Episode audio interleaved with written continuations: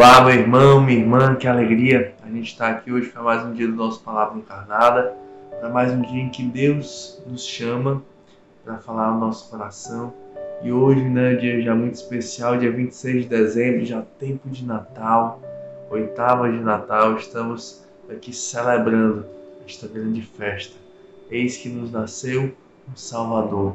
A luz brilhou para aqueles que andavam nas trevas, uma grande luz uma luz redentora, uma luz do ressuscitado que brilha na tua vida, meu irmão, hoje, por meio da Sua palavra, por meio de vários sinais que Ele vai colocando na tua vida para te resgatar, para te salvar. Então hoje nós nos reunimos com muita alegria, com muita festa, em nome do Pai, do Filho e do Espírito Santo. Amém. Vinde, Espírito Santo, encher os corações dos vossos fiéis e acender neles o fogo do vosso amor. Enviai, Senhor, o vosso Espírito, tudo será criado, e renovareis a face da terra. Oremos. Ó Deus, que instruíste os corações dos vossos fiéis, com a luz do Espírito Santo, fazer que apreciemos certamente todas as coisas, segundo o mesmo Espírito, e gozemos sempre de suas consolações, por Cristo, Senhor nosso. Amém. Bem, pessoal, hoje, né, nesse dia 26, segunda-feira, a liturgia nos propõe o evangelho que está lá em Mateus, capítulo 10, versículos de 17 a 22. Naquele tempo, disse Jesus aos seus apóstolos: Cuidado com os homens, porque eles vos entregarão aos tribunais e vos açoitarão nas suas sinagogas. Vós sereis levados diante de governadores e reis por minha causa, para dar testemunho diante deles e das nações. Quando vos entregarem, não fiqueis preocupados como falar ou o que dizer. Então, naquele momento vos será indicado o que deveis dizer. Com efeito, não sereis vós que havereis de falar, mas sim o Espírito do vosso Pai, é que falará através de vós. O irmão entregará à morte o próprio irmão, o pai entregará o filho, os filhos se levantarão contra seus pais e os matarão. Vós sereis odiados por todos, por causa do meu nome mas quem perseverar até o fim, esse será salvo. Meus irmãos, essas são para nós palavras da nossa salvação. Glória a vós, Senhor. Eita, pessoal, né? que palavras fortes, né? Neste dia forte também, hoje dia de um santo mártir, o primeiro mártir da igreja, Santo Estevão, morreu ali diante de São Paulo, aos pés de Paulo. Também martirizado também com a conivência ali de São Paulo antes da sua conversão. E que, que grande evangelho, né?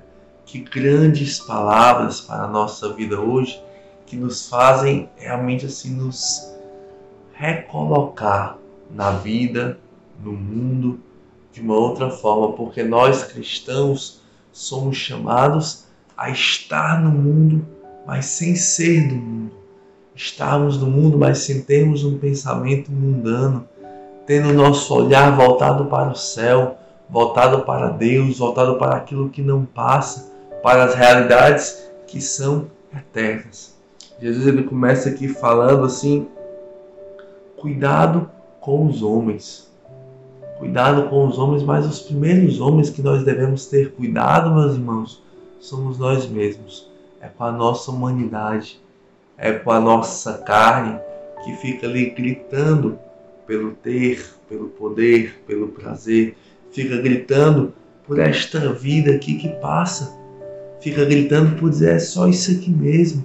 Mas Jesus ele vai nos recolocando em nós mesmos, nos tirando aqui das criaturas, das coisas e vai nos voltando o nosso olhar para Ele. Então assim, quando a gente vê essas palavras de, de Jesus, né? A gente olha assim, nossa, né? que propaganda fantástica, né, que Jesus faz. Só que ao contrário, né? Olha, vocês vão ser odiados, vocês vão ser perseguidos, vocês vão sofrer pra caramba, vão ser traídos, mas quem perseverar nesse modelo de vida aqui, até o fim este vai se salvar. Meus irmãos, que loucura!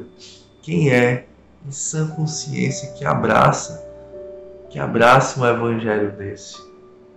Como é que você pode, meu irmão, estar abraçando um evangelho desse se você não percebe que isto aqui não são palavras humanas.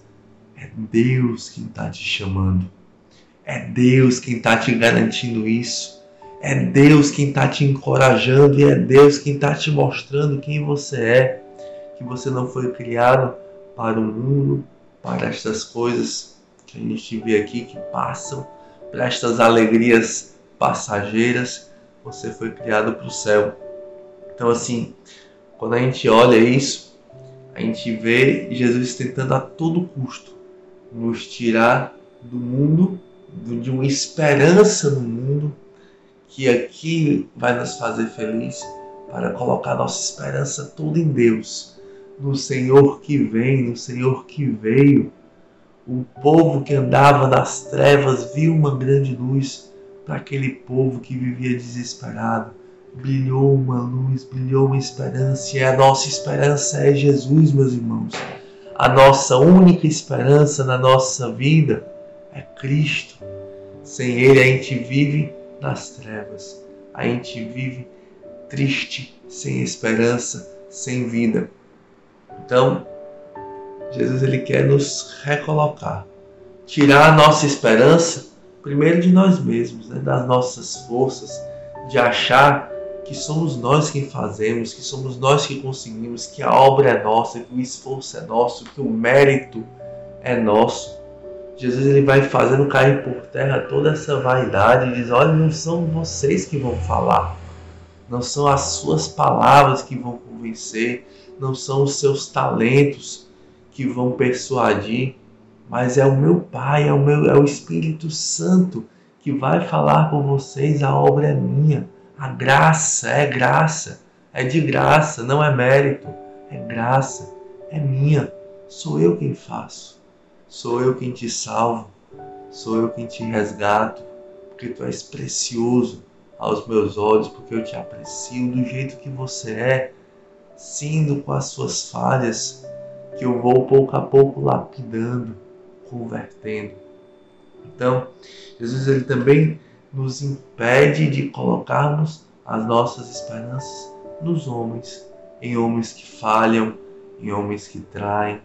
Ele fala de uma forma muito clara: olhe, cuidado com os homens, vocês vão ser entregues pelos seus próprios irmãos, pelos seus pais, pelos seus filhos, vão ser odiados por todos por causa do meu nome. A esperança de vocês não pode estar nas pessoas.